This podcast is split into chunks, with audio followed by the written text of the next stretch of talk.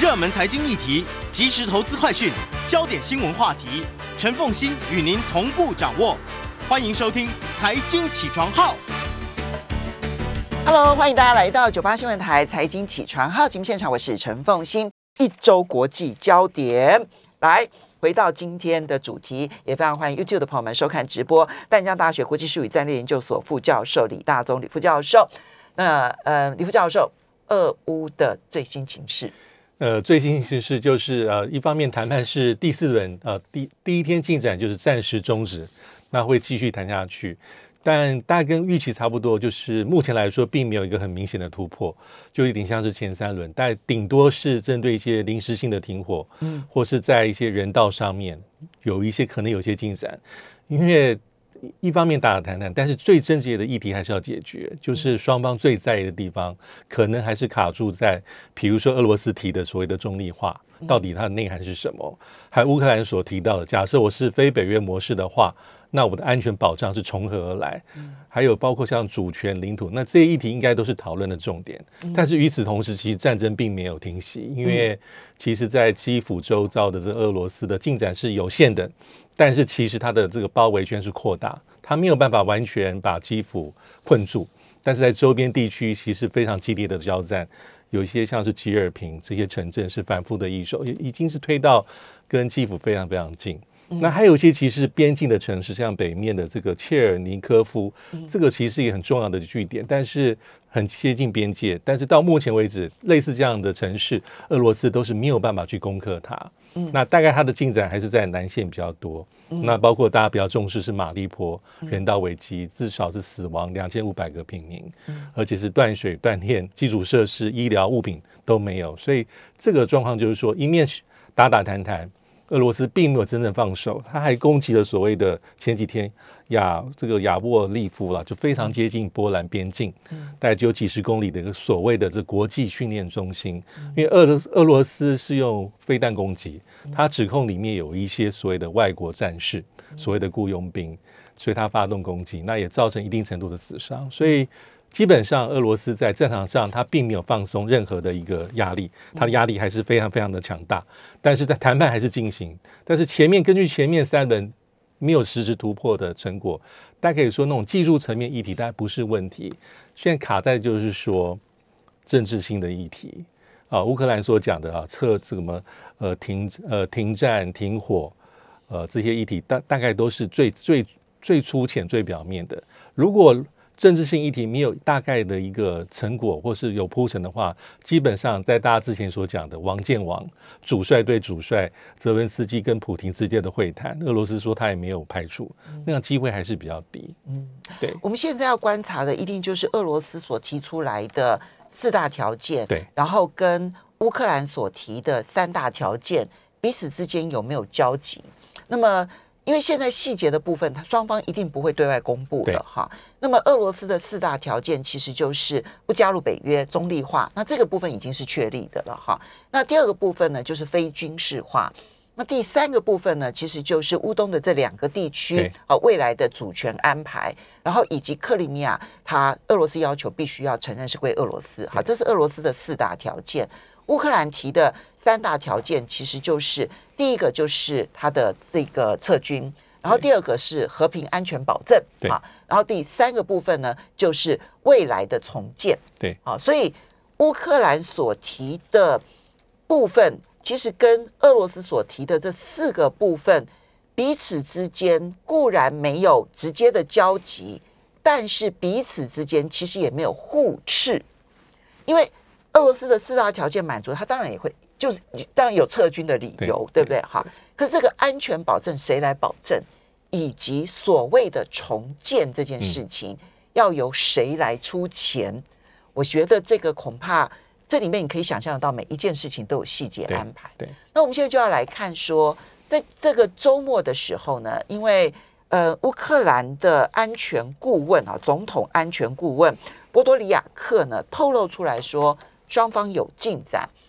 那么一度曾经传出来说，以色列可能会是很重要的居间的这个促谈者。以色列为什么可以扮演这样的角色？对，这是一个非常耐人寻味的问题哈，因为通常这种谈判在国际间最重要的原则就是说，第一步或者是最重要的前提，双方都能够接受，而且这调停者应该有很强的动机，否则他不会去淌这浑水。那其实以色列在这个战争爆发之后，其他就有一些穿梭的外交，跑去见普廷。那还回来之后，再跟德法有密切的沟通，但跟美国也是如此，还打电话给泽连斯基。所以对以色列来说，他可能有一些动机，就是说，呃，第一个是他跟乌克兰不错，嗯，第二个他对于乌俄罗斯关系也蛮好，就是说乌克兰方面可能在能呃粮食的供应啊，还有像是一些科技的合作等等等等，而且。呃，对以色列而言，它其实境内有一定比例的所谓的这个前苏联的一些移民，包括白俄罗斯、包括乌克兰、包括俄罗斯在内。以色列当初是由这个全世界的犹太人一起聚集而成的国家，对。而全世界的犹太人当时选择去以色列的人当中，其实俄罗斯裔的呃这个犹太人占一定比例。波兰呃，跟这个乌克兰裔的这个犹太人其实占了相当的比例。对，这这是一个很重要。那同时，其实是以色列跟俄罗斯关系不像大家想的说一定不好，因为主要是一个安全的关切啊。因为我们知道以色列在安全上一个很重要的一个隐患，或是这个芒刺在背，还是叙利亚。但是叙利亚目前来说，后面一个很重大的力量，其实就是所谓的这个这个俄罗斯，俄罗斯非常的关切。所以在这一次，呃，我看到媒体有做个民调，就是在问以色列老百姓，你在对于这个已经战争爆发了，对于俄罗斯的态度，其实多数的老百姓，大概可能六成七认为说，对于这个俄罗斯的态度还是要审慎，嗯，因为它一直是我们重大的一个安全的关切，嗯啊，主张说啊，因为呃犯下侵略。而用比较严厉的方法去对待这个这个这个俄罗斯的比例大概就两成多，所以这是一个也是一个很重要的一个后面可以看得到的地方。所以对乌克兰、对于俄罗斯，其实这个呃这个以色列都保有一定程度的友好，所以这也是那个很重要的关切。但还有一个地方也很有趣，就是为什么泽伦斯基这么在意要去找以色列？那大家也有一些理由。第一个是呃泽伦斯基也有俄这个这个。这个他有他的这个呃这个犹太人的一个身份跟背景，嗯，因为他自己是犹太人，对。然后根据啊官方的转述说哈，呃，泽连斯基有说哈，以色列是目前唯一跟莫斯科跟基辅都维持有良好关系，而且可以提供我们帮助的民主国家。所以这个是他所谓的一个讲法，哦，因为其实，在乌克兰境内也有相当比例的所谓的犹太人在里面，所以这是很重要的一个 B C，呃，冲冲突双方都能够接受你，那调停者也有很高的意愿及进度，但目前为止，我比较没有看到的是俄罗斯对以色列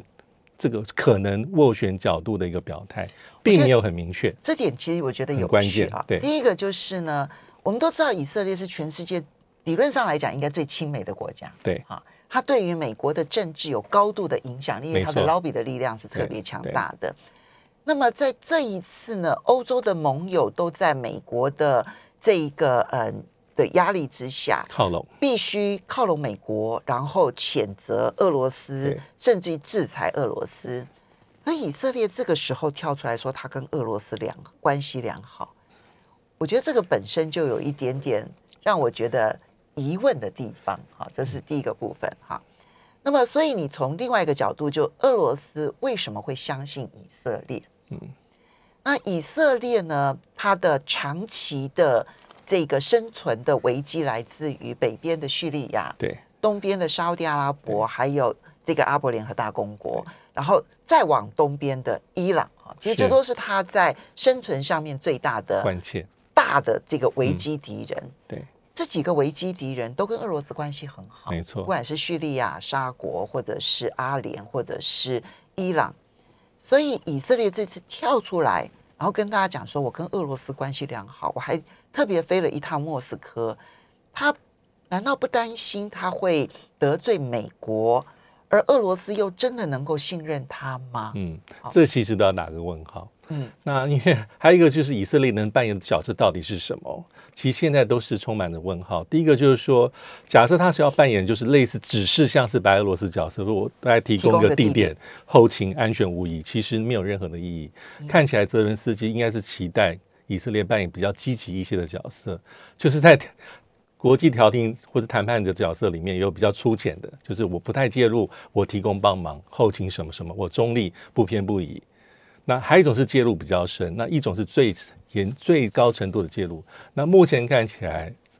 呃，乌克兰要的是以色列比较多的一个介入，能够影响，而且因为透过以色列能够说服去影响俄罗斯，这是他想要的。嗯，不过不容易，不容易，真的是不容易。而且以色列的算盘恐怕他这趁这个时候拉拢俄罗斯，恐怕也跟他的安全保障有也有很大的关系。我们要稍微休息一下，等一下回来再来看到其他可能用的。欢迎大家回到九八新闻台财经起床号节目现场，我是陈凤欣，在我们现场的是淡江大学国际事务与战略研究所副教授李大中李副教授，也非常欢迎 YouTube 的朋友们一起来收看直播。好，这个李老师，我们接下来就来看，我们刚刚看到以色列的角色，对，那呃上礼拜也提到土耳其的角色，哈，那你就会知道说，在俄乌的情势当中，其实每一个国家从自己的战略安全的角度来讲。他都寻求最突出的一个方式来得到自己最大的安全或者是战略的利益。对，现在呢有两个很重要的受惠国，一个是伊朗，一个是委内瑞拉。对，因为美国进俄罗斯的能源，然后也希望欧盟能够跟进。欧盟现在当然不可能哈，因为欧盟自己不产产的油很少，那这个只有少数的几个国家有。那美国自己几乎自给自足，就美国可以制裁。那欧洲不行，那所以他们现在呢，美国又担心油价居高不下，所以想要增加很多的新的油的来源，他就看上了委内瑞拉跟伊朗。对，这两个国家就被美国已经视为是个盯住的一个目标。那像委内瑞拉，基本上它已经被美国制裁很久。啊，包括经济的制裁啊，能源的制裁，而且基本上前几年在这次事件爆发之前，美国对于委内瑞拉的态度是非常严厉、不假辞色，基本上也不承认这个马杜罗一个总统的身份，他承认的是瓜伊多，他认为之前大选舞弊。但这一次，因为就像刚刚凤清所提到啊，因为能源价格上涨，所以要填补俄罗斯被制裁的这个能源的产量，所以美国就找上了这个委内瑞拉。在三月五号的时候，这个白宫的这这个主管拉美事务的顾问就率团去了委内瑞拉一趟，谈的就是这个事情，基本上就希望能够谈条件，让委内瑞拉的这个原油能够重新返回国际的市场，能够增产。当然，因为委内瑞拉的能力可能有限，因为它的设备可能比较老旧，所以在这几年其实被制裁之后，是靠着像是中国大陆、俄罗斯跟伊朗的帮忙啊，能够维持它一个石油的运作。但是美国其实也跟委内瑞拉有谈一些附带的一些条件啊，比如说，因为我们知道委内瑞拉跟莫斯科的关系一直都是很友好。是，事实上，他被美国制裁了之后呢，就还能够维持有一点点的收入，其实跟俄罗斯有很大的关系。所以这一次，美国也希望说哈，能够把俄罗斯的好朋友拉到身边来。但有些指标，比如说有一些呃近几年被关押的一些美国公民。要释放，还有他说你要对于这个乌克兰议题你要有明确的表态，你不能站在俄罗斯这一边啊，所以这些就是一个委内瑞拉的一个目前来说，美国所希望在这里面能够把委内瑞拉给拉回来一个主要的一个目前的状况。嗯，那对，今天早上我看到美国这边宣布说，嗯嗯，短期之内渴望。这个开放委内瑞拉的石油，这也是今天早上最近那么呃国际油价期货呢大跌的重要原因之一。是是，那当然还有一个更重要的是伊朗啊，因为伊朗更加更关键，因为我们在节目中也谈过非常多，就是伊朗核协议啊，基本上提到前一阵子基本上是快要临门一脚了啊，就是说这个过去啊伊朗被制裁。那现在可能要让他重回这伊朗这赫兹五加一这个谈判起死回生，但是因为俄罗斯开战，俄罗斯面临到呃美国所带领的这个能源的制裁。啊，所以俄罗斯在这个伊朗这个核子谈判里面就有从中去阻挠，嗯，好，所以这也引起美国一个很大的关注，因为俄罗斯还是全世界第三大的这个石油生产国，它的石油产量在全世界还是非常非常关关键了。就是说，俄罗斯的算盘就是说，当然是假设美国能够从伊朗这边补回。一些这个这个这个能源的生产，可以将让油价下滑，也让自己的境内的的通膨压力能够减低。所以在这个节骨眼里面哈，美国就跑出来，因为美国自己讲法是协议本来是几乎是快要成局，只剩下最后几个小议题，但是美国的说法是俄罗斯特别站出来刻意的阻挠破局，不愿意在这个时间点把这个过去俄罗斯是希望能够让伊朗能够回去，那现在反而变成这个状况。所以最新的一个发展可能就是说，呃，美国的讲法是说，他不排除要成立新的协议来跟伊朗谈。把俄罗斯给排除在外，这是美国目前的可能的想法。好，嗯，这件事情其实蛮有意思的，因为坦白说，伊朗当伊朗能够投入的这个油就多了啦。委内瑞拉这个在呃被制裁前一天也不过就一百桶一百万桶哈，那它现在大概有四十几万桶还在出口当中，就中国大陆跟俄罗斯。那所以它就算是你等到解除它的制裁，它能够投入的。也大概就是五六十万桶，所以其实非常的有限啊。那伊朗的话，大概一两百万桶的增产，大概不会有太大问题。但问题是，之前呢谈的很顺利的情况之下，对不起，你也必须要伊朗五月份的时候要提出它的完整的这一些原子能的相关的这些检查啦、都报告啦，通通都要通过，然后六月才能够投产。嗯，还早哎，其实很早 哎，还早。哎哈，但结果俄罗斯就去从中阻挠。俄罗斯的说法是说，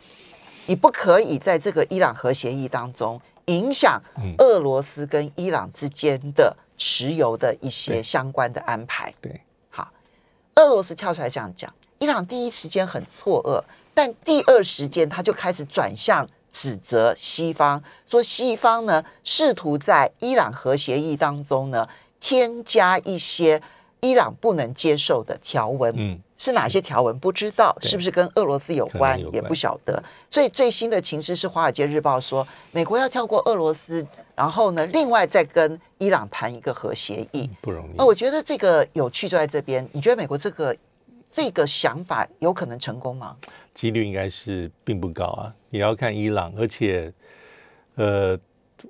其实并不容易，因为这个之前这个协议啊，起死回生谈了这么的久，那而且美国基本上是站在比较第二线，还并没有参加。那现在美国的说法是有可能希望说另起炉灶，把俄罗斯排除在外，我觉得不太能够很顺利的实现。对呀，因为伊朗在现在的核协议谈判当中就已经拒绝美国参加了。那你现在说要把俄罗斯把你拉出来，那俄罗斯再放到旁边，这几率其站在伊站在伊朗而言，他可能也不不见得那么容易，很快就能够接受它。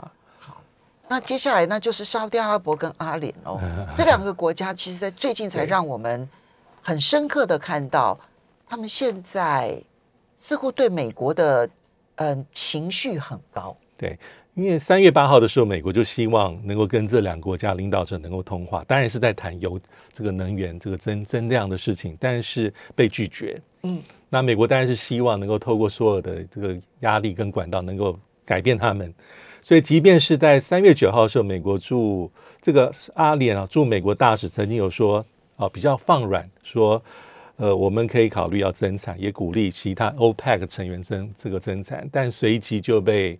这个阿联的能源部的部长给否认说，我们姿态跟政策并没有改变。嗯，所以美国到目前为止可能还是碰那个软钉子，因为阿联还是很重要一个石石油生产的国家，它应该是第七大的产油国，但是其他跟俄罗斯的关系不差。嗯，好，去，因为他也看到很多哈，包括美国在中东地区可能势力的一个萎缩，尤其包括像去年的阿富汗，所以在安全承诺上，他也在做一个中间一个比较微妙的一个平衡。所以这些都是主要的原因，但是美国还是施压。我们看在二月二十五号联合国安理会当时要谴责这个所谓俄罗斯俄罗斯的时候，其实阿联就是几个少数投弃权的安理会的里这个成员国之一，包括印度、包括中国大陆在里面。只不过他在三月二号开了紧急联大的时候，他基本上应该也是在权衡之后投下了所谓的谴责俄罗斯的战争票，所以他的立场是在中间比较模糊，他并没有完全。就是说我完全美国马这个马这个马马首是瞻，完全听从，它还是在一个模糊的地带，所以基本上这几个国家都是美国势力的重点。但看起来目前委内瑞拉的希望大一些，但是就像刚才所提到，就算委内瑞拉所同意，但它能够为这个这个能源市场带来的这可能还是有限的，产量是有限。我觉得在这一次的一轮的美国努力当中，看出美国在过去啊战略布局上面。的结果，好，那现在看起来中东没有那么听美国的话，然后呢，他在大多数的产油国当中能够发挥的力气也越来越小。这件事情呢，其实是意外呈现在全世界的之前。如果没有发生俄乌战争的话，我觉得大家没有注意到美国跟中东之间的关系拉到这么远，就包括以色列的态度，然后包括了这些产油国的这些态度哈。那我们接下来再来看到的是欧洲接纳乌克兰大量难民这件事情。一方面呢，他们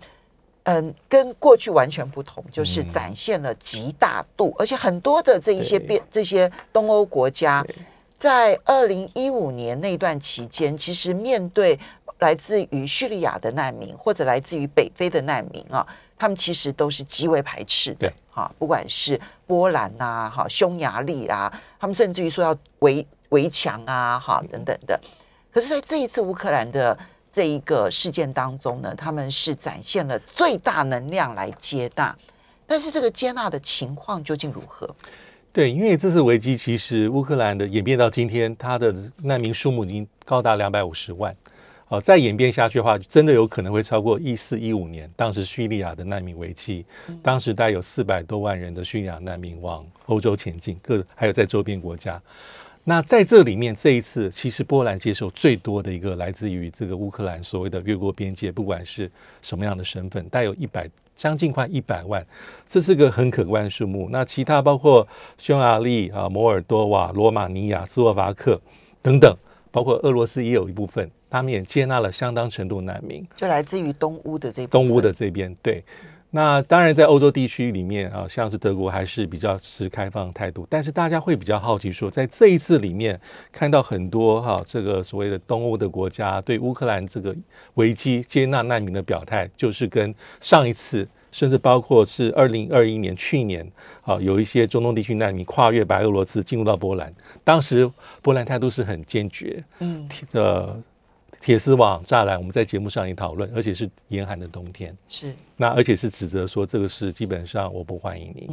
那二零一四年那次，尤其是我们看到很多的状况，但这一次里面，包括像是波兰他的讲法说，伸伸开双手，我们都愿意接纳你，要多少几乎来多。但是其实他后面如果再这样接受下去，他也会有一些他的压力。因为事实上这几个国家是整个欧盟呃整个欧洲当中相对来讲。最贫穷的国家，对经济表现比较中中间，并不是在前段班。像保加利亚也是，他说这是我们所熟悉的欧洲人。嗯，那奥地利之前也是曾经很极度反对像阿富汗这样的一个人进入到他的领域里面。所以从这次事件里面，其实很多的观察者跟学界也在讨论，为什么有重大的不同？其实就是一个可能有文化的因素。那有人说，其实更直白一点或赤裸裸，有人说其实也有一些。种族的差异，或是对伊斯兰的畏惧，或是一种相对的，就是一种双重标准。因为这很明明白，可能就是设定为这是我跟他者。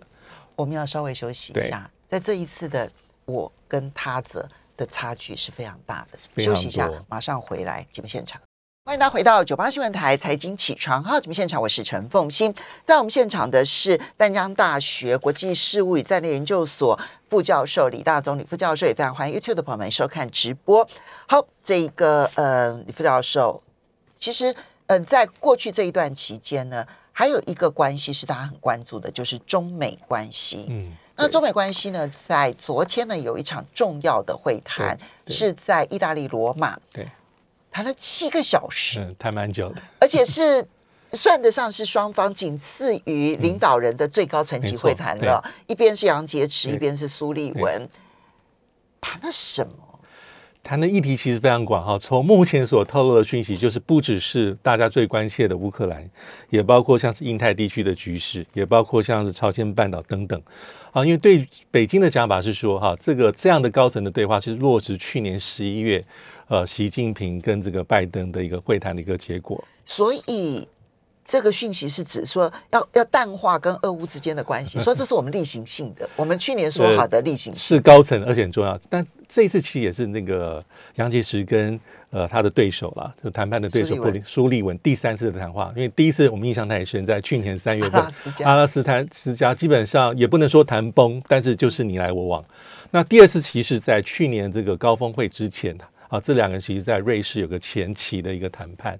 那所以这样的高层谈判，我觉得对中美关系来讲还是非常的关键，因为领导者的这种见面，不管是视讯还是峰会，毕竟可遇不可求，一两年有个一次就不错。但除了这种层级之下，因为美中之间已经没有一个很制式的高层对话的机制，过去在川普时期曾经有，奥巴马时期也曾经有那种高层战略经济对话，但目前就是这种所谓的高层对话了。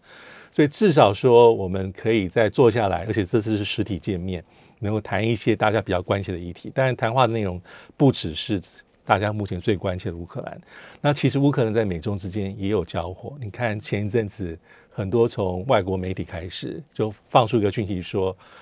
中国大陆你准备要提供俄罗斯很多的帮忙，包括军事、包括经济等等援助。那很快其实美国的高层官员，包括国务院。白宫就出来讲话说你不可以这样做，嗯，而且就好像是印证了这边先放消息，那媒体就白宫在说哦，你不可以这么做。其实就是有种，就是我先讯息前都录，嗯，然后我就公开来公开来说，好，目前我们在做的制裁，假设你那边会成为一个破口，网开一面的话，那基本上我们的制裁也可能会对着中国大陆来。但这样的一个指控或指责，其实很快，当然俄罗斯跟北京是双双是有。公开是做否认，嗯，那其实这就是也是彰显出美国现在是瞄准中国大陆在中间这个有点小尴尬的一个立场，他在去做一个想办法把这两个能够稍微的，所以他第一个要放大中俄之间的矛盾，有有，然后呢，第二个要分化中欧之间的关系，然后第三个他必须要让中国大陆在国际舆论市场当中成为跟俄罗斯一样的恶魔。其实国际舆论上，我觉得基本上中俄之间有一点已经是这样的一个印象，刻板印象已经形成了。那也不能说完全无关，但是从这次事件里面，因为北京想要踩的那个立场是比较中间。我支持我，我能够理解你的安全关切啊，但是我没有认可你的入侵的行动。嗯，那如果说要制裁，我说这真的是一句话就说，对我我就是反对制裁，我的观我的概念就是反对制裁，所以我所有的安理会的表决，我就站在中间，很耐人寻味，我就弃权到底。嗯，但同时之间，我知道我不可能完全放开我跟俄罗斯这么紧密的一个战略和协作伙伴关系，但是同时我要思考一下我自己最大利益在哪边，我也不能是全部就跟你走了。嗯，我就宣布说他在俄罗斯身上，因为毕竟我并不赞成你的入侵行为，还是会受伤，所以这就让美国找到一个可乘之机，他就很多的地方就先先放消息，那我就锁定你，就要你表态。那但是知道不会有实质结果，但是在外交上、在战略上、在形态上，已经达到美国想想要达到目标。嗯。所以，当然你这里面当然其实跟那个中美的竞争有很大的关系。你刚刚那句话真的讲的很完整呢，就是我理解你的安全需求，但我并不赞成你的入侵。是如此。但是呢，所有的用制裁的方式都不可能成功，不可能。所以要反对制裁。我反对到底。对。好，所以这真的是一句话就能够讲完的一个立场。其实你现在看到印度也好，或者我们刚刚讲到的沙特阿拉伯或者是阿联也好，非常类似。或甚至于土耳其跟以色列，其实都大概是类似的立场。对。但是中国大陆的部分，一方面它的它的体积大，对不对？哈，二方面是现在是美国的重中之重，所以它就整个的就被升高了这个态势。好，那接下来我们再来看到，其实，在战争之外，还有一些关系正在发展当中，比如说以色列跟土耳其的关系，所以你就知道最近以色列其实动作非常的多，他介入俄乌。不纯粹是因为他觉得战争赶快结束而已啊！当然，我觉得我相信战争结束对他是好的，因为粮食价格飙升，以色列会受不了。它几乎超过一半以上的粮食是来自于俄罗斯跟乌克兰。对，所以现在俄罗斯跟乌克兰的粮食只要不能出口，以色列也会有粮食危机，土耳其也会有粮食危机。好，可是除了他跟俄罗斯积极改善关系之外，他跟土耳其现在也在改善关系，这是以色列一连串的地缘安全的新的格局之一。对，没错啊，因为主要是三月九号的时候，这个以色列总统啊赫佐格去访问了土耳其，会晤了土耳其总理埃尔段，这是在零八年之后第一位哈以色列总统去造访。虽然后面有些很重要的政治的讯号，就是说。以以色列而言，跟土耳其的接近，其实符合他的一个战略的利益。那对土耳其而言，其实也有类似的状况，因因为以色列主要考量就是我们刚刚所提到啊，包括像是伊朗核子协议，基本上以色列从以前到现在就是高度疑虑，他希望能够去影响美国的决策，但是以色列到现在为止还在还在努力对 如何破坏伊朗核协议，所以他就认为说这是一个美国跟伊朗修好的一个态势，但对他而言当然是不利的。那对以色列的安全的顾虑而言，其实它包括像是刚刚所提到啊，伊朗啦、叙利亚当然都是。但是如果像曾经过去以色列跟土耳其关系是不错的，如果能够把土耳其拉进来的话，在它安全跟战略上是一个好的事情。那那对土耳其来说，当然双边贸易其实过去大有进展。呃，去年大概是八十五亿美金，已经比前年成长三成五，非常非常多。那最重要是还有一个就是潜在的能源合作，这是有个可能性。怎么说他们彼此之间的能源合作？对，因为土耳其不产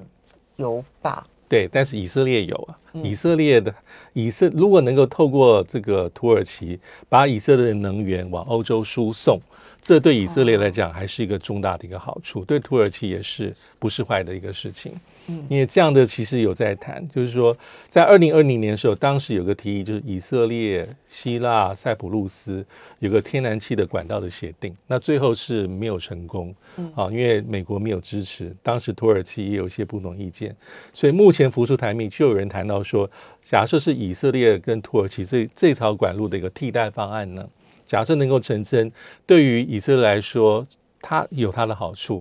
因为欧洲现在也在讲说要分散能源的这个来源，能源的安全，但以色列是不可能去取代这个俄罗斯的角色，但是还是可以扮演一个部分的一个好处。而且过去哈，以色列跟土耳其有一些关系不睦的因素，那很多其实跟巴勒斯坦相关哈。从二零一零年那一次，以色列去拦截了一个。呃，土耳其往加沙地方去送物资的救援的船，那造成当时土耳其船上人的死伤，所以这个事件是导致土耳其跟以色列关系下滑很重要的一个导火线。你说的是二零一二二零一年，二零一零年，对，大概有十来年前。嗯，那后来曾经关系有回稳，但是在四年前的时候，因为当时这个川普总统把以色这个美国驻以色列大使馆，这直接是说我还是迁到这个从台拉维夫上迁到耶耶路撒冷。那这一点让以色列不高兴，因为以色列对于巴勒斯坦是比较多的同情，所以关系不好有一定的原因。但这一次可能是一个指标，说以色列权衡它整个战略的意义，他认为跟土耳其的接近，其实对他来讲还是比较有好处，比较平衡。呃，对土耳其来讲也是有好处的。一方面就是，不过你你现在看到，就不管是以色列跟阿联的关系改善，对，然后以色列跟沙地阿拉伯的关系改善，他们高层改善，但他们的底层的民众还是很反弹了哈，所以嗯，沙国是不敢对外公布的，但是王室这边跟以色列的高层已经在改善关系了，然后呢，土耳其这边也在改善跟以色列的关系，你就知道说巴勒斯坦人哦，其实抗争了这几十年下来，嗯，一九。一九六零年代到现在，一九六零年代到现在，六十年下来，已经不再就他自己的阿拉伯兄弟可能都没有那么的飞挺他到底了。我觉得这是第一个很大的变化。哈，那呃，第二个部分是土耳其啊，其实你会你你仔细看欧洲的天然气图。土耳其因为它并不是欧洲人，所以至今没有办法加入欧盟啊，他们也为此很气馁啊，然后因此倒向了东方。可是它有一个关键武器，除了它的关键位置之外，就是它的天然气，它成为天然气的一个转点。嗯，它自己不生产天然气，可是从中亚的天然气要经过它转，从俄罗斯的天然气经过土耳其转。那如果这边再有天然气管线经过土耳其转。你就知道土耳其在能源供应上面对于南欧的影响力就会变得大幅度增加。嗯，但是也是符合以以色列的利益的。嗯，好的，这个是我们后续啊，其实在这段期间，当整个中东欧的情势出现极大的改变，因为战争的关系，让我们更清楚的认识了北约等等这些情势。我觉得中东的情势在这段期间也浮上台面，我们可以值得观察。非常谢谢李教授。